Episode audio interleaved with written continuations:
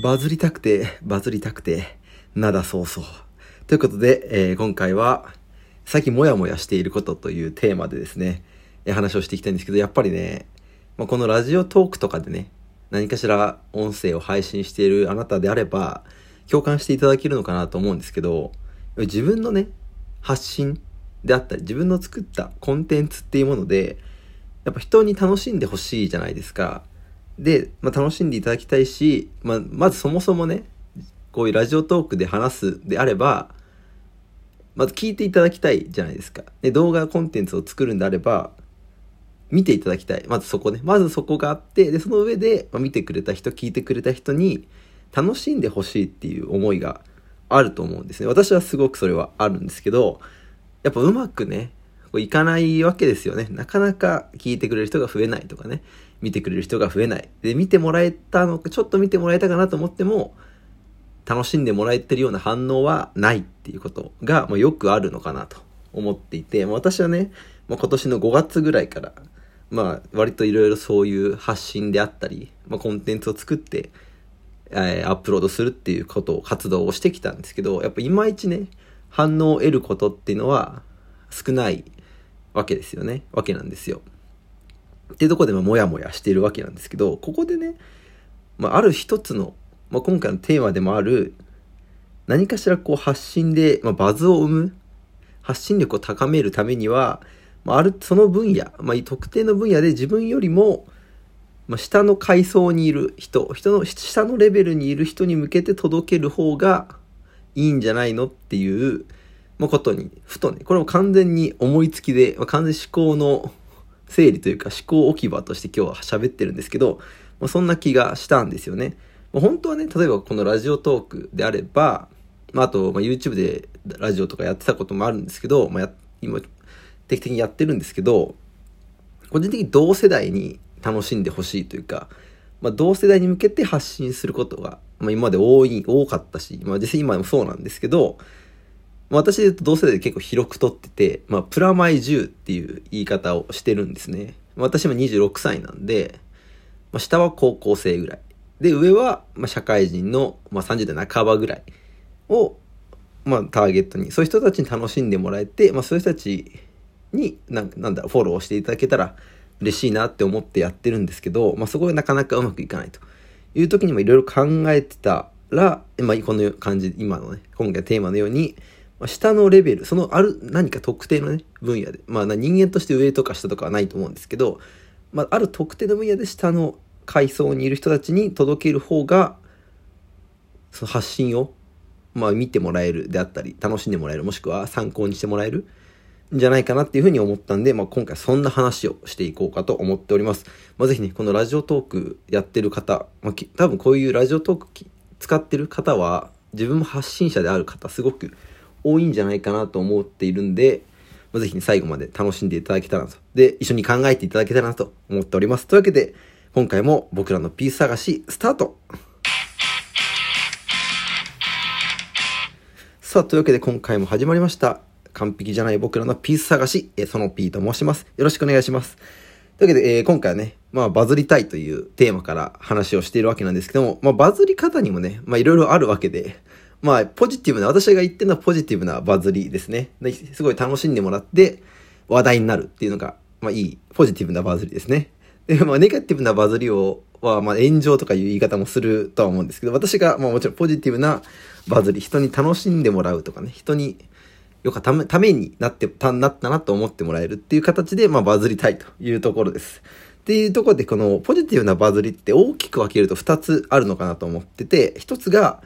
まあ、ファニーなバズり。とにかく面白いコンテンツをね、出すってことですよね。例えば、ファンザワ直樹。これはもう完全ファニーなバズりですよね。面白い。で、まあ YouTube ね、面白い動画があり上がりましたと、映画ちゃんとかね、例えば。まあその一つなのかなとか思います。で、あと TikTok ね、短い動画で一瞬で人を楽しませるっていうのも、まあこれ、まさに funny なバズりなのかなと思っています。で、一方で、えーまあもう一個 interesting なバズりっていうのもあると思ってて、これはまあ有益な情報を発信するとかね、興味深いのを発信するとかいうのが、まあこれになるのかなと。例えばなんか副業でお金稼げますよとかもそうだし、まあ個人的に昔あったあの、お祭りのね、敵やのくじ、全部引いて、当たり1個も入ってないのを解明するみたいな。これも、まあ、ファニーな部分も多いんですけど、これはみんながね、ちょっと興味ある話じゃないですか。興味あって、まあ、お金ないかやれないけど、やってくれる人がいたら、すごい見てみたいっていうのがあったと思うんですね。っていうのも、一つ、インタレストに入るのかなと私は思っています。っていう時に、じゃどうやってこれ作っていくんだろうって思った時、これ、えー、考えやすいのは、 interesting な方かなというふうに私は思っていて、例えばね、さっき言った副業の話とか、よくあるかなと思うんですけど、これって知ってる人から知らない人への発信ですよね。経験がある。なんか副業で成功したとか、なんかお金を儲けられたとかね。この分野、なんか分野でうまくいってるとか、仕事で成功してる人が仕事でうまく悩んでる人に向かって発信するとか。お金を持ってる人がお金を持ってない人に向けて発信するとか。そういうまあ、その特定の知識とかね、経験っていう分野で持ってる人から持ってない人へ発信することによって、まあ、その人が価値ある情報を提供できてるからフォローされるっていう風になるのかなと思ってるんですよね。で、まあ、そこがちょっと派生して、まあ、これはファニーにもちょっと被ってはくるんですけども、技術力がある。例えば、映像がすごく綺麗に作れるとか、歌がすごく上手いとか、あとは、絵がすごくうまいとかね。そういう、あとまあ単純にかっこいいとか可愛いとか、それも入るのかなと思うんですけど、まあ、それっていうのも、まあ、持ってる人が、にしか提供できないものですよね。まあ、それは、これに関しては、まあ、今言った分に関しては、まあ、持ってる人から持ってる人へでも受けるとは思うんですけど、何かしら持ってる人が、が発信をすることによって、そこに価値が生まれるっていう、まあ、ある種当たり前っちゃ当たり前なんですけど、なのかなというふうに思ってるんですよね。なんで、まあ、持ってる人が持ってない人、もしくは持ってる人から、まあ、それを必要としてる、持ってるけど必要としてる。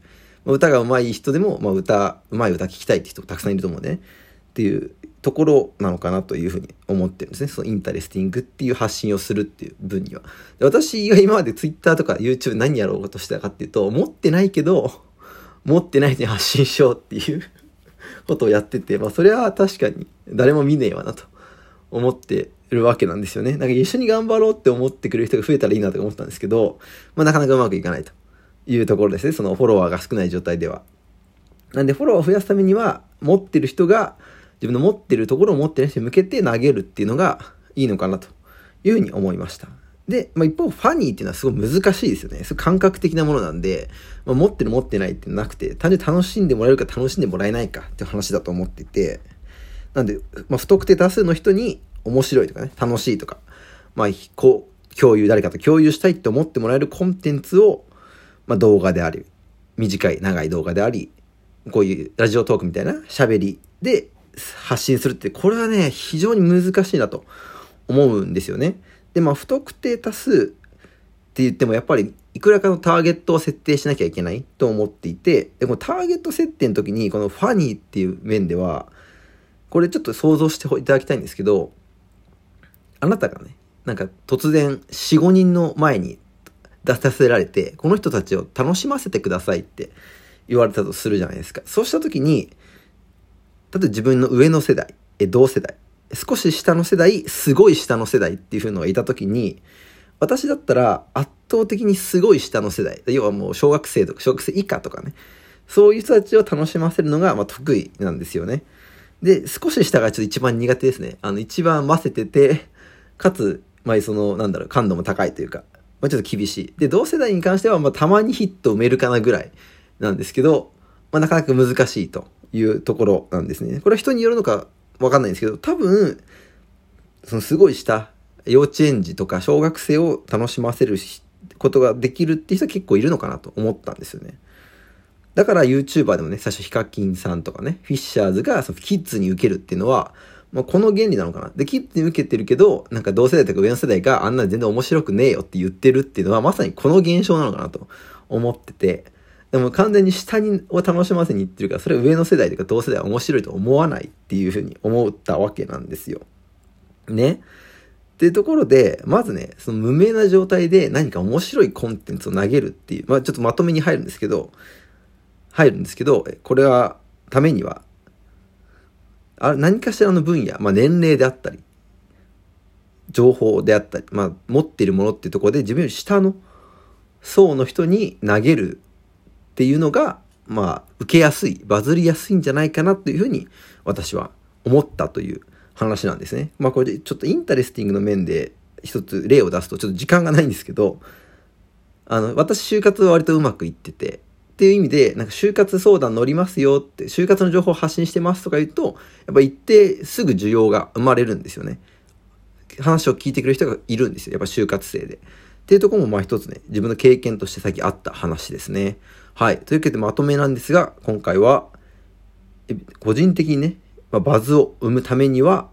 自分より下の何か、何かの分野で下の層のターゲットに向けて発信をする必要があるんじゃないかという話でした。本当はね、同世代に向けて発信をしてね、楽しんでいただきたいっていうのが共感をいただきたいっていうのはあるんですけど、まずはそこが一番簡単なのかなっていうふうに思いました。はい、いかがだったでしょうか楽しんでいただけた方、確かにそうだと思っていただけた方はね、ぜひ私のツイッターに遊びに来ていただけたら嬉しいなと思っています。えー、今は、えー、朝活の習慣化っていうことをやっていたり、まあ、読んだ本のね、紹介なんかをしたりしています。まあ、他にもね、自分の好きなもの、えー、最近言ってるのは配給であったりね、乃木坂46関連の話もよくしてますんで、まあ、そこがね、被ってるよって方もぜひ見に来ていただけたら嬉しいなと思っております。というわけで今回は発信、えー、個人的なバズを生むためにはターゲットを下げる必要があるのではないかというテーマで話をしました。また次回お会いしましょう。またね。